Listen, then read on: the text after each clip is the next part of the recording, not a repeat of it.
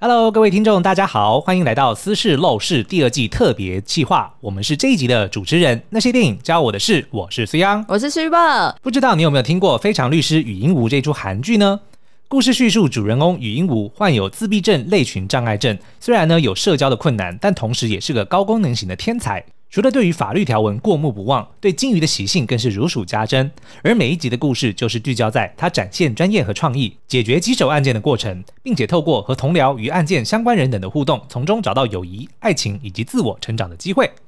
那在这出影集里面呢，他用了有趣又平易近人的方式去带出法律知识哦，不仅在全球引起了收视热潮，也让大家对于各种改编自真实案件的故事呢，觉得非常的好奇。所以本集节目就让我们这个影评频道跟法官一起聊聊法律可以怎么和戏剧做结合哦。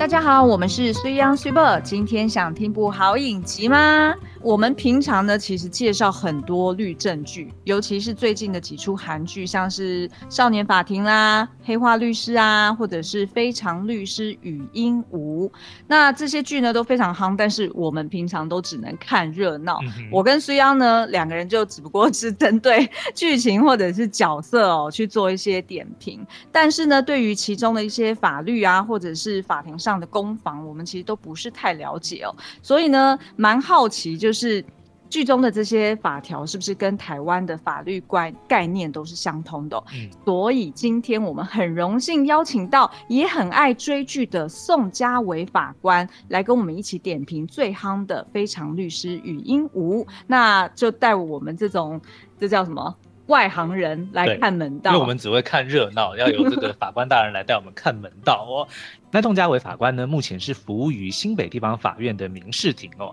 他曾经参加过金马影展亚洲电影观察团，担任法官期间呢，还参加过多场映后活动，还有跟导演语谈分享，包括了《我们与恶的距离》的导演林君阳。该死的阿修罗导演娄一安，彼岸的导演施佑伦等等，也曾经呢在世新大学的这个广电系开设了广电学产学合作专题、法律与戏剧课程特色等讲堂讲座，所以听起来呢就像是一个。被法律耽误的这个戏 戏剧热爱者哦，所以我们就来先欢迎这个宋法官跟大家打声招呼。耶！Hello，水央水波，还有各位听众，大家好，我是那个新北地院的宋家伟法官。那刚刚有简单介绍说，我现在是在民事法庭。那因为我们今天要讨论的剧，刚刚有讲是非常律师嘛。那其实呃，法官的角色有很多元，不是都只有做呃我们。大家平常看新闻最常看到的法官，可能都是刑事法官，就是那种什么杀人案件啊，oh. 就是那种。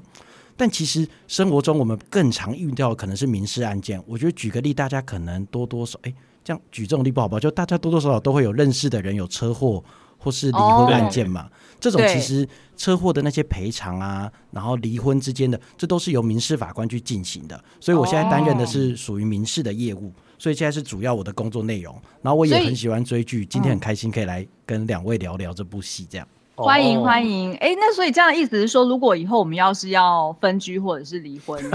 我们就要打民事，我们然后就有机会碰到宋法官，对不对？因为我们也是新北人。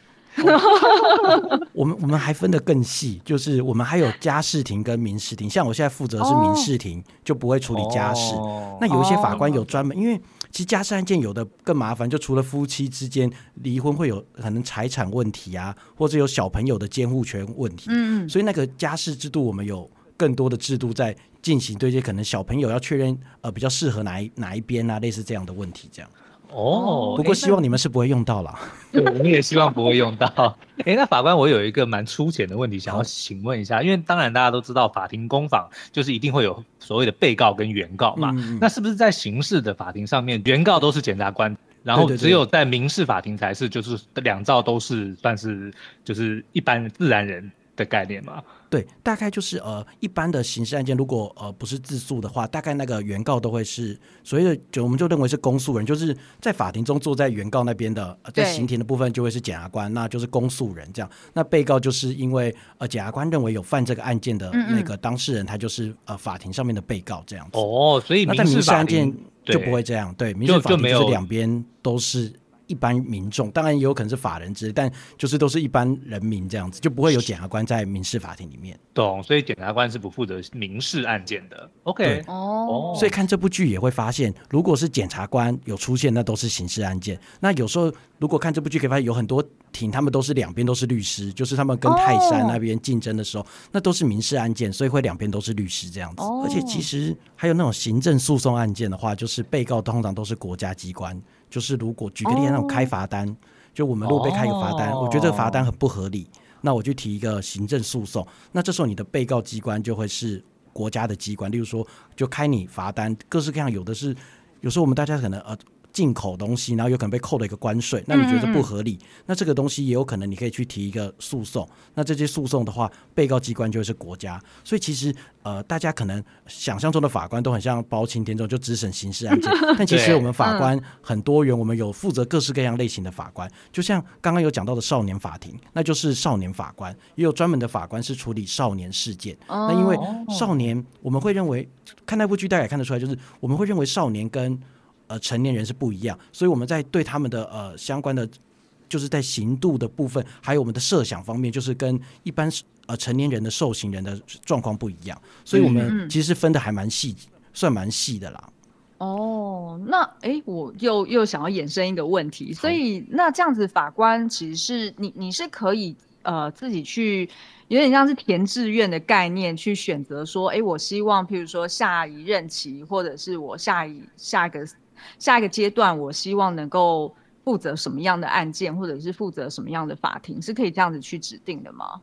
哦，其实就是我们刚出就其实都是会看个人意愿，但还是会看那个缺额。例如说，像我们新北地院可能只有呃三十九个民庭法官，那就只有三十九个人可以选这个志愿。那所以可能如果有四十个人、五十个人填，对对对，我们有一些我们自己的制度去选择哪些人可以填，这样。那原则上是会尽量让大家符合自己想要的，但当然。呃，可能大家都想要来民事的时候，那就是有些人会没办法来，那你可能就要等待，因为有的是看年资，有的是看办案经验，那你可能就要再等一段时间才能够办到自己想要办的类型。那当然，我们有各式各样的，我们的有一些各式各样分的制度啦。然后像我们刚出来的时候，就是通常是虽然有自己的意愿，但通常是由法院决定，因为我们出来的时候，简单的说，我们有很多阶段，我们要先从候补法官。再变成世俗法官，嗯、再变成时任法官，还有三个阶段这样。那通常候补法官虽然你可以有自己的意愿，但原则上都还是由呃院长来决定你要去哪个地方这样子。哦，那说到所以像我一开始就办刑案这样。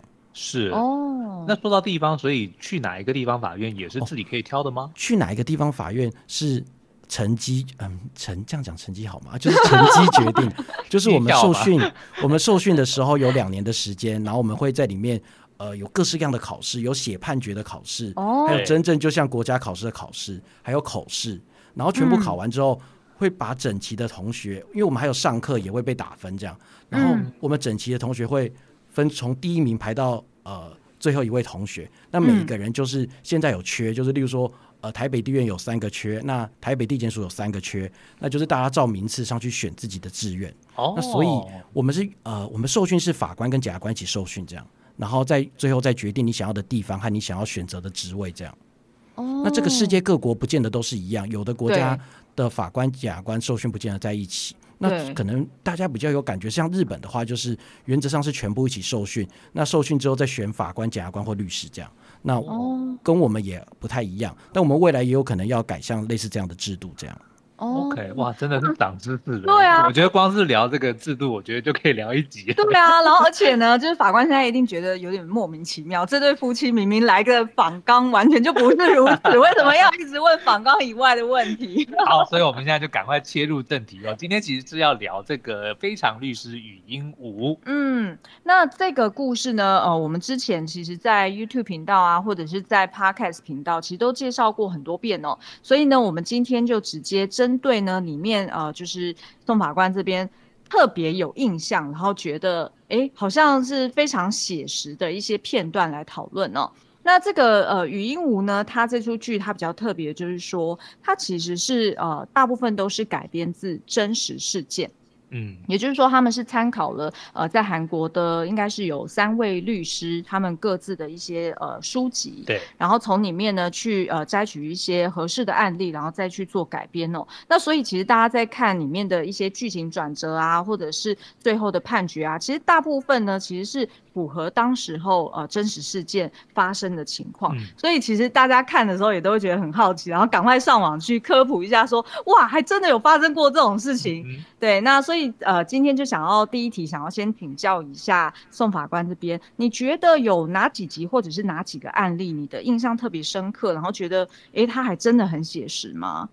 我觉得这部片其实，在第一集马上就很红了，因为我觉得其实、嗯、我那时候觉得他第一集选的案例是蛮好，就是第一集的时候，我觉得不管不止台湾啦，其实日本、韩国其实都其实随时都有很多跟法律相关的剧。那嗯呃。但我觉得韩国之前比较多的法律，就像其实这个时候同时应该就跟呃非常律师同时，其实像依法行事跟那个为何是吴秀才，他们其实也同时在播，哦、但是他们的风格都比较像是有律师的框架，然后他们要讲这个律师这个角色的故事。但我觉得非常律师拍的好的地方是，他好像不止这样，就是他除了让女主角有很有特色，有她自己的呃部分以外，她其实是把案件讲的比较细致，因为她其实是处理比较多的案件。这好像比较像我我比较小时候，我们年轻的时候，大学时候看的那种日剧的拍摄手法。所以我觉得单元剧在这次取得一个呃很大的成功，就代表说好像其实大家还是喜欢看这种一个一个案件，然后中间有主线的故事这种模式。我觉得其实我原本以为好像现在好像不太流行这样子的。的播法，因为现在其实看日剧的人比较少嘛，就觉得说，哎、嗯欸，没想到还是很流行这样的方法。那我会觉得最有趣的应该是，呃，第一集那个案例，我就觉得蛮有趣的。那其实跟台湾是比较像，就是说，他其实我觉得这个问题就是，如果说一般写这个剧，可能就会写说要帮那个老太太呃打无罪，嗯、但其实那是我觉得厉害的地方，他是有写出最大的问题，就是说这个不是这个为什么要打无罪的理由，是因为。它会有很影响到继承权的问题。那其实，在我国的法律上，确实我们的民法的一千一百四十五条也是规定一样，就是如果你故意致这个被继承人呃于死，或虽然没有到没有致死的话，但你受刑之宣告的话，就会丧失他的继承权。所以这地方其实跟呃我国法是一样。但我那时候觉得地方很巧妙，是因为哦，其实可能我们看这个案件的时候，我们只会单纯想说哦，她到底有没有致她老公于死的这个故意等等，但其实他。又引发出他讲到民事部分，所以那时候我就会觉得，哦，这个剧本写得很好，一定是有实际发生的案例，或是说，呃，确实透过一个呃，可能有律师或是什么帮他写。所以后来我才看到，刚刚你们有讲那个新闻，就是他其实每他是用了几本呃律师写的书，然后去把它改编。嗯、所以我就觉得，哎，如果台湾也有一个，而且因为这三本书我查一下，台湾好像都没有翻译啊。哎，对对对，没错，有点可惜，嗯、就是说。而且我们台湾好像比较少这样的书籍，就想哎，其实有可能我们也比较少那像让编剧可以去找这些取材，因为我想他们可能不只看他的书，可能会直接去跟这个律师做填调，这样，所以才会把故事写的这么精彩。那我觉得第四集的故事，我觉得我也觉得蛮精彩，就是有三兄弟的那个土地纠纷那一件，嗯，对，那件我也觉得蛮精彩，就是说这些跟我国法也是一样，当然它那里面它是有设计点技巧啦，那就说其实我们确实我们的法律也是这样规定的。就是在民法中的四百一十六条是规定，在赠呃，他因为他是认为那部分是那个契约中间那部分是赠与，那如果他对他的赠与人，就等于说就是他那个三弟，他们有对他有故意侵害的行为的话，对，然后被刑法处罚，那像那个案子可能就是伤害罪之类，那这样子他就可以去撤销他的赠与，所以这部分其实跟台湾的法律也蛮像的，因为这部片其实在我们法律人中也有很多的讨论，因为其实。呃，因为我们虽然是台湾的呃法律从业人员，但其实我们对国外的法律，除了自己有兴趣的地方，你才会去相关做研究，或是案件有需要。Oh. 但后来看这部片，就是说哦，其实他们很多法律跟我们是有相像的。那我觉得还有一个可以提到，就是你们有发现他那个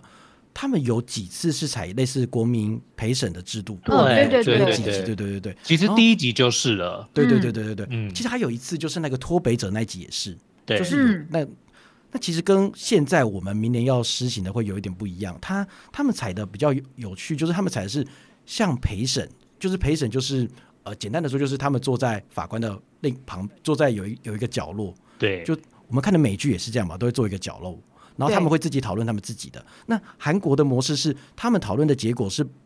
没有拘束法官。哦，就有看到脱北者那集很明显，因为他就采了一个跟。呃，等于说他们陪审团的决定不一样的结果。嗯，对，对，对，对。那他们的制度是不能够拘束法官的，但只是说法官会参考这样意见。那我有看一些呃，我我不能去不知道确不确定是正确资料，就韩国多数还是会尽量的，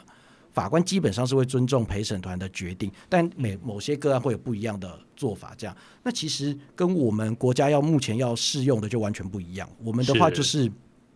如果我看日剧的话，比较像日本的，就是法官三个人旁边再坐六个人，这样就九个人坐在一起。就是我们就法台会变得很长，我想可能会哦，真的，我想可能会不好拍片，因为可能要用比较广角的这样，就是所以只有三位是法官，然后其他都是陪审团，对对对对对对，就六个，我们会叫做呃，就是国民参审，然后就是他们叫是参审的国民法官这样。那国民法官他们就六个人跟三个职业法官坐在一起，然后一起讨论，所以就比较不像那个韩国，就是他们自己讨论，会变成是他们要跟法官一起讨论，一起投票，所以就是跟我们的制度会。有一点不一样，就是我觉得有时候看剧有趣的就是说，你可以比较台湾跟韩国哪里不一样，就觉得好像好像莫名的也有点收获，还因为这样去查一些韩国的东西，这样。是 是是，哎、欸，那法官，我另外有一个也算是外行人的问题哦，嗯、因为就是我们常常会看到这种法庭剧，就是都会援引以前的判例。对，就说啊，以前可能曾经判过什么样的的这个这个案子哦，然后就会依照那个来判这次的案子。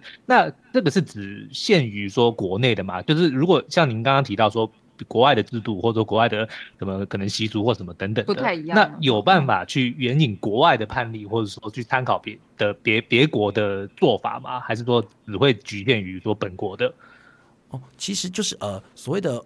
他们。电视剧或电影演的判例，在我国现在其实没有判例制度，就是我们就是呃最高法院的判决，这些我们确实会会有参呃地方法院都会参考最高法院的判决。嗯、那其实主要也是为了一个法律的一体性，就是说大家适用的法律要比较像这样。呃，我们人民就是不能法官想怎么样怎么样，就每个法律见解不同。但对国外的部分，其实在某些案件中确实是可以用。我们会在呃法理的部分使用。如果在民事案件的话，有些部分是可以依法理。那这个法理确实可以引国外的法律。如果嗯，像有一些的判决，可能在台湾我们可能没有规范的这么精细。其实，在很多的判决都可以看到法官是引用呃美国的法律或是什么，但他我们不是真的用那个法律，是说那个法律有一些精神是在这个个案中是我们台湾目前可能欠缺的，那我们就会去引用。Oh. 那因为其实我们的法律也都不是我们不算是独创的嘛，就是说我们的法律一定也是参考了世界各国的法律。那这些法律就会变成我们台湾自己的法律，所以我们在这中间也是有可能会适用到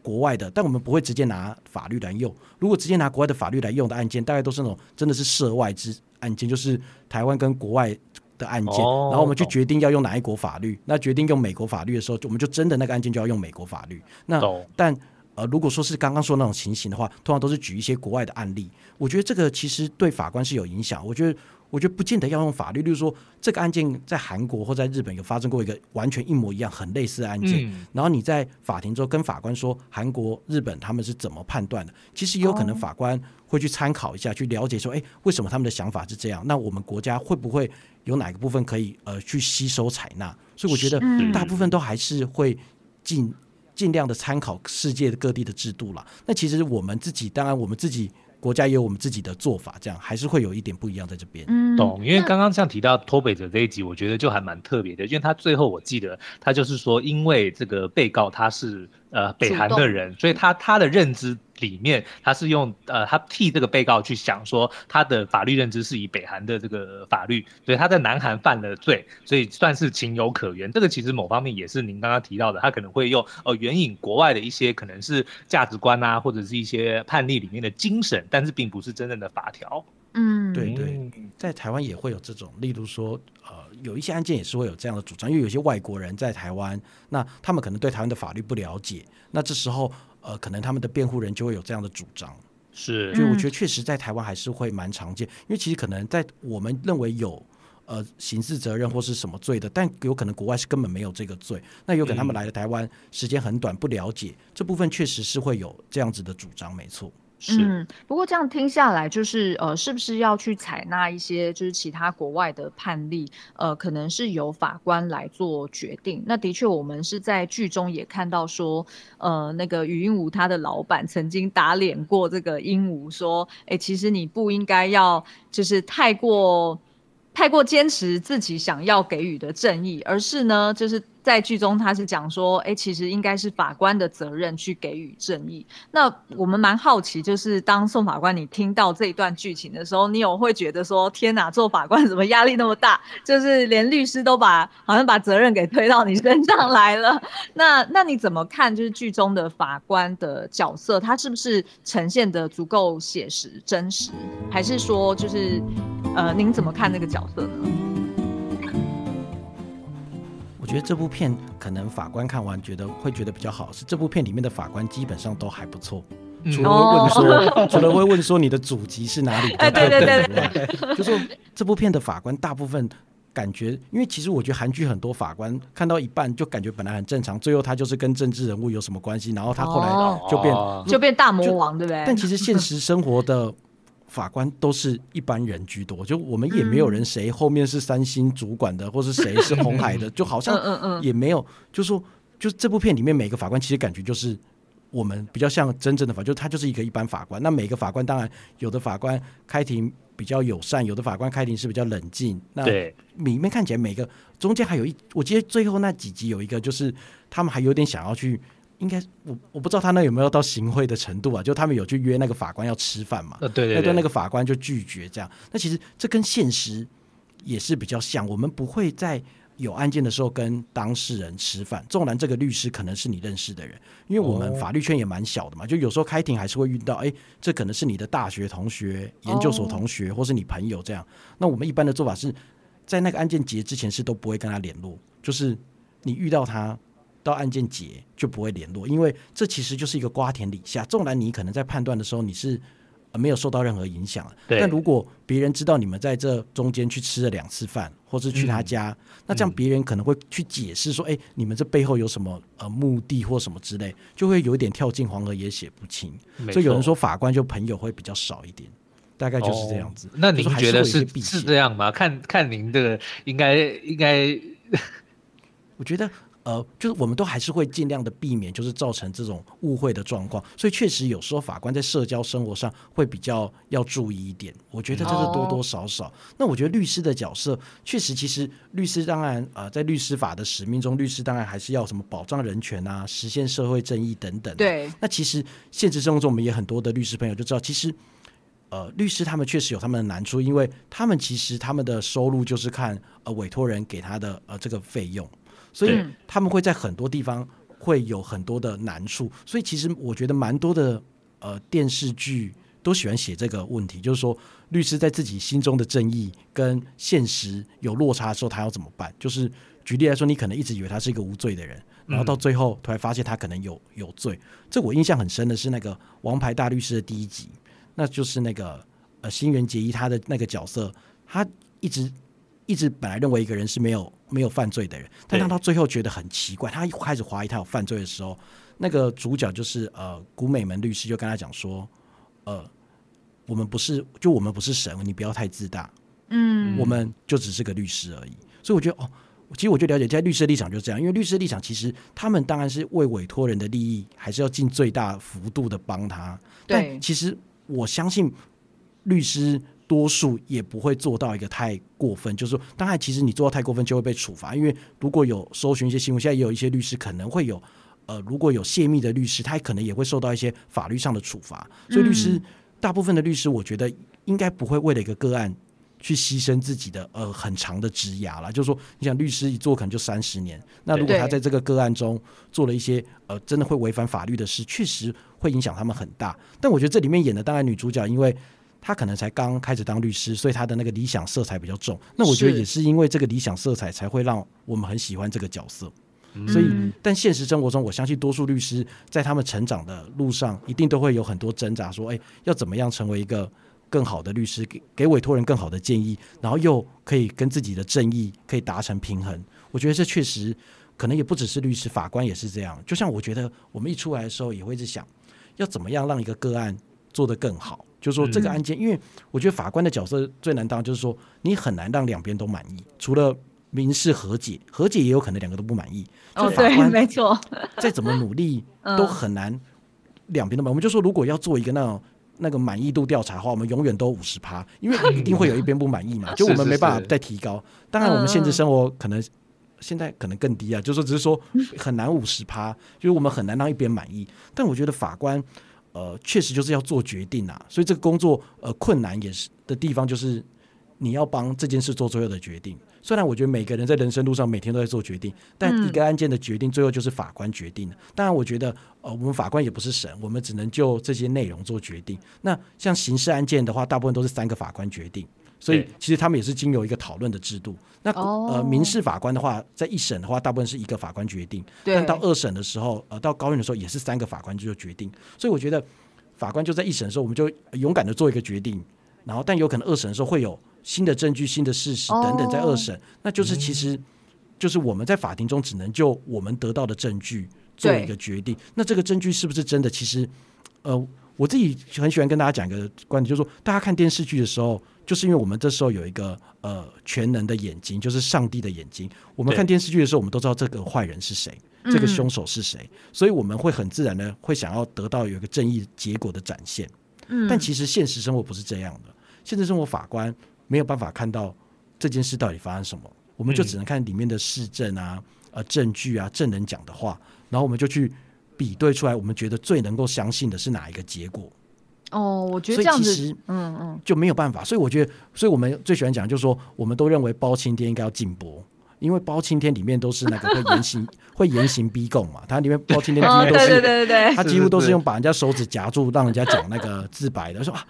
就说因为。我们都觉得，我们都知道这个人是坏人，所以我们会希望用这个方法去让他讲出真话。但现实生活中，法院或者检察官，我们其实有有可能是没办法知道谁是坏的，我们只能用全部的证据去堆砌，看哪一边讲的比较有道理而已。所以我觉得这可能是这个工作呃最艰难的地方。那我觉得其实这听起来好像也跟人生有点像，因为人生你总是回头去看，然后就很后悔自己做了哪些决定，然后走错了路。但是其实你活在当中的时候，你本来就没有办法知道说，呃，他日后会是一个错误的方向还是对的方向，嗯，对不对？没错，那可能法官他的这个压力也许会更大，因为如果是自己的人生，那我们就是对自己负责。但是因为会上法庭，就通常就是没有办法判定，就要由法官来。肯定，那很多的时候，法官会不会觉得说，哦，那我还得要去，就是替你所你帮别人的这个命运做一个判决，你可能也要好像要要负起这个，要心脏要够大才行。要我做，我觉得我觉得我没办法。就如果要判说，哦，这个人因为有罪或无罪，就是把他的这个命运交给我，我觉得我做不到这件事。好，那我我也觉得，我也觉得在有些个案还是会有很多犹豫的地方，这样。对对，那其实我觉得这就是为什么大家很喜欢看律政。没错，就是我不希望碰到，但是我好想看到别人发生。那种看好戏的心态，对不对？那所以其实我们呃也蛮好奇，就是如果有一些听友他可能也是创作者，然后他也想要改编一些实际的案例啊，然后可能帮他包装一些梗。嗯、举例来说，像过往可能在台湾有一些什么正义的算法，他可能就是加一些比较呃搞笑的元素啊、黑色幽默的元素等等的，然后去把。把它包装成为一出热卖的作品，嗯，那但是就法律的部分是非常专业的。那如果一般人就一般的创作者他不了解的话，他要怎么去做填调，或者要怎么去做研究？那是不是有一些资源，呃，政府是有提供，或者是我们可以去哪里寻求协助呢？这部分我们确实在呃司法院有成立一个叫做法律呃戏剧咨询平台，嗯、那呃。这个平台其实它本来，其实我觉得当初会创立这个平台，可能有很多的背景因素啊。那我觉得它最主要理由应该还是说，呃，希望可以提供大家，我觉得呃，最少我们我觉得不管是圈内或圈外，都希望有一个台湾也可以做一个很好的法律剧。对对。但我觉得当然可能说一定要拍出一个怎么样的法律剧是很奇怪，就是说我们好像也没有，我们也有可能有一个我们自己特色很好看的法律剧。但我觉得司法院这个平台，它最主要是要提供一个是说。我们可以给他们一些资源来做这件事，因为我们最主最主要大概有做一个媒合的系统，就是说，其实我自己也有去媒合过两次，就是说，呃，有些编剧他们有一些剧本，那他们剧本中可能有几个是法律的部分，嗯，那他们可能，因为我觉得我们这种剧最难的就是填掉不容易，因为要填掉法官可能真的很难，因为可能日常生活中要认识法官也没那么简单，加上我们在外面就是尽量不要人家知道是自己是法官，让人家知道是好像都不是一个很好的事情，这样、哦、是没错。所以，我们那个我们等于说我们会有一个媒合的平台，或者说哎媒合说呃，例如说你这个剧。然后在这个平台说，你想要找法官做填掉，或者说你这个剧本，像我之前遇到的，可能是说他有一个剧本有几个法律的问题想要问，那可能就是法官去跟哎、哦、去跟那个编剧讲说，这个有几个法律的问题，那可能在实务上会怎么做？嗯嗯那有的会问说，哎，宣判的场景是怎么样？那我们可以跟他讲，或是呃提供他们可以来法庭，因为其实我们法庭其实都是可以。看的，就是只要不是那种什么呃性侵案件等等，其实大部分还有家事案件这些需要呃不公开审理，大部分的法庭都是门都打开，嗯、你就可以旁观，哦、想听就听。之前就是之前吴康仁在拍那个时候，其实吴康仁也有来我们法院旁听，嗯、就娱乐的距离的时候，对、嗯，然后就很多人去偷看他，我是，然后我觉得我们那个平台其实不止做这个媒合以外，我觉得最主要是还有做很多那个工作坊，就是呃办很多场演讲。我自己有很多演讲，连我都很想去，因为他其实不是只有找法官去讲，也会找一些像最近好像是要讲一个呃刑事鉴定的，那之前有法医，然后讲一些版权的问题、少年事件啊什么呃，他们已经办了十几二十场了，那个主题其实都可以，他其实就是有个脸书，我们有一个脸书社团啊，只要搜去那个法律咨询平台的脸书，他就会跟你说有什么工作坊，那就希望可以提供一些编剧朋友。那其实我身边有。听说也蛮，其实有蛮多编剧也会想要从这边努力，那只是说确实对他们来说有一定程度的进入门槛，因为其实确实，因为当然我我也觉得说我们也不能太理想，要人家写的很写实啦，因为真的太写实，我也不知道会不会就没有人要看哦，就是破坏那个戏剧效果。对对对对，我觉得这可能也真的是编剧在这边拿捏很难，但我们还是希望说最少是一个尽量的。呃，相对它程序上，或者说它的法律观念是正确的，对，嗯、只是说他们的戏剧呈现效果比较夸张。嗯、那像之前那个呃，应该是亲爱的房客，他们就也有中间也有来找我们呃询问过。那另外后来我们还有帮忙协拍，就是说例如说你们要借法庭。就说，其实法庭也不好借嘛，而且不要浪费钱搭，嗯，这样讲好吗？就说就不用，就可能也不用花钱搭，不用搭场景，对，而且搭的可能很不像，怎么办？就是说，其实我们就有帮你协拍，就可以帮你借法庭，让你真的去法庭里面拍。其实现在有蛮多的剧都是直接就去我们那个法庭拍的。再来应该要再来要上的那个九月，应该就是呃九月要上的那个《走过爱的蛮荒》，他其实就有跟我们借。也有跟我印象中也是跟我们借法庭去拍，那我们用那个协拍就是帮忙去他们处理这些法庭的部分，所以其实大概媒合应该有三十部以上的戏剧了，所以也是一个在努力，希望有更多的成果。但但其实我觉得这个最主要是我们其实是没有干涉编剧他们要怎么做，就是他们只是问我们，问完之后他们的结果我们也就是说他们问完之后可能觉得说啊天哪，那现实法庭太无聊了，还是改。也我们也也没有关系，因为我们就提供一个，这就是一个呃，对手是不用编剧，他们是不用给我们任何经费的服务，这样就是只是司法院做的一个服务，这样。哦，就是一个咨询平台。对对对对对对。那有兴趣的朋友们，就是直接到粉丝页上面去搜寻法律戏剧咨询平台，就可以看到这些平常就有在公告的一些活动。我还蛮想去参加的。对啊，就算我们不是编剧，都觉得说，哎、欸，好像。就是生平没有进过法庭，好像哦，你有。好，那所以这样以上聊这个《非常律师语音五》啊，就呃从法官的这个角度去看这出剧，就觉得说哇，难怪这出剧这么受欢迎，嗯、因为它不仅是娱乐性爆表，同时呢，它在写实部分或者是在呃说故事的这流程，它可能都兼顾到了就是有关法律或者是呃法律人相关的一些观点哦。那所以呢，呃，就是今天呢，这就是我们跟呃宋法官这边的一个对谈，但是呢，其实我们留了一个彩蛋题，嗯、而且这个彩蛋题呢，大家一定都很想知道，然后一定。这应该不算冷知识吧？应该就是平常在戏剧上面看到都会觉得很好奇。戏剧看到你就相信了。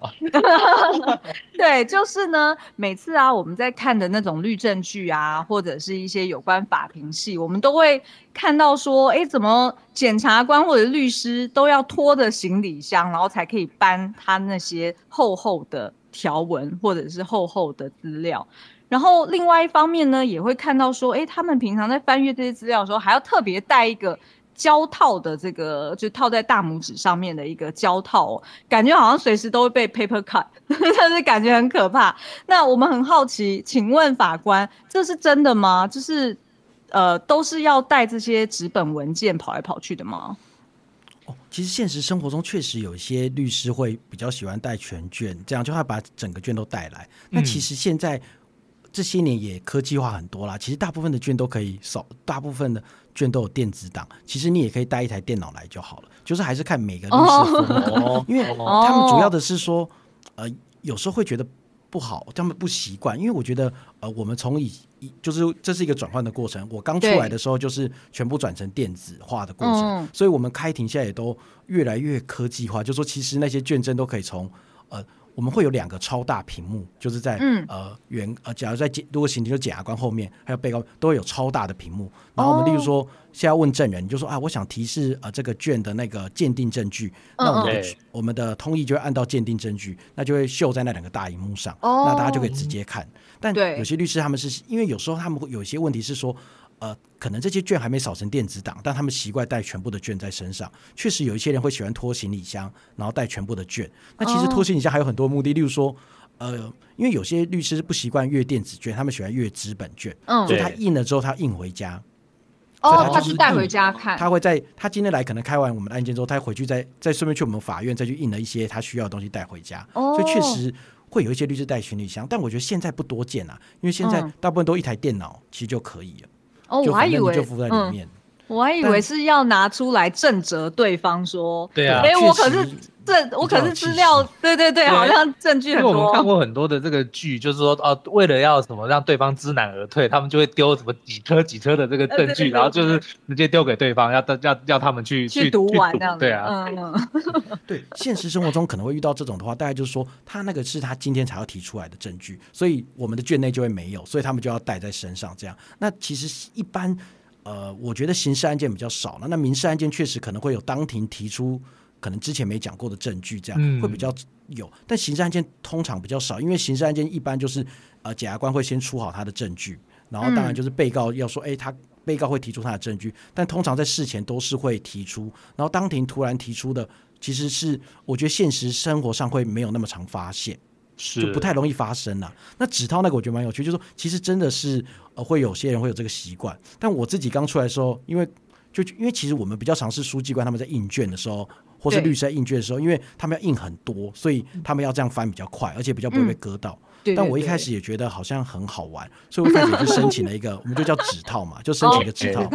后来发现其实。没有翻那么快，所以其实我后来就没有习惯用这样，但还是有，对对对对，就是说，但其实它翻真的是比较快，而且因为它有提供一点摩擦力，其实比较好翻。哎，对对对。但我自己后来就觉得说，哦，好像因为我们平常写判，因为现在有很多人都用电子卷，加上你写判决的时候，其实你不会翻很快，就是一页一页翻，然后把你需要的折起来或者再确认这样，所以好像就是对法官来说真的是比较不会那么常用到。但我觉得如果没看到。电视剧有演这个细节，都会觉得说啊，其实是一个很用心的举动，就是说好像可能他们在填掉的时候发现了这个事情，就觉得哎、欸，我觉得这很用心，就是说其实因为这可能跟故事完全没有关系，但会觉得这个就蛮好玩的这样。那可能就是要凸显说他们律师很认真。对对对对是。好，那另外一个我们就想刚刚有提到的这个彩蛋哦，就是异议这件事情，英文叫 objection，然后这个这个韩文叫做伊斯密达。那我们想请问说，法官这个东西它到底？是谁能够说这个这个词？然后它的用意到底是什么？然后以及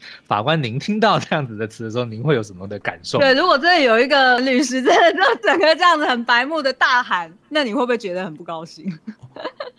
因为我觉得我们现实会遇到这种状况的时候，通常是那种呃。会讲异议的时候，通常都是在呃证人的交互结问的程序中。那其实确实在法律上会有一些可以异议的部分。那其实不见得是律师异议，有时候是检察官异议，就是说检察官在问证人的时候，哦、那律师可以异议说这个问题这个问题怎么样？那对。这样反过来说，律师在问的时候，检察官也可以去一一说：“哎，这个地方有什么问题？”哦、所以，其实，在现实生活中，呃，其实算是蛮常见会异议对方。那这时候，法院要马上下决定。例如说，他可能异议的理由是说：“哎，这个呃，这个问题重复了，那这个问题不能问什么之类。”那法官会马上要下决定，就是说，马上说：“哦，这个问题可以问。”就其实我觉得跟电视剧演都比较像，就是说，好，法官就说这个问题可以问或不可以问，那马上就要下一个决定这样子。哦，所以那有没有记？嘿，哎，请请请。哦，我只是想说，那有没有记点的？比如说，就是呃，一一个人他在法庭上一一次出庭能够讲几次？有没有有没有类似这样？对啊，有没有上限呢？对啊，如果如果我就是想要拖延，或者我就是想要打乱对方的节奏，他每问一个问题我就异议一次，那这样子会不会也是造成困扰的？对，哦，确实，如果说他一直问一直异议的话，好像会有一点困扰。但我觉得，因为现实他们的话，程序上他们还是律师，他们会有安排。例如说，他们今天主打的点是什么，所以他们可能会在他们主打的点。部分就会比较会有争执，因为我觉得有时候一个关键的证词，就是说这个证词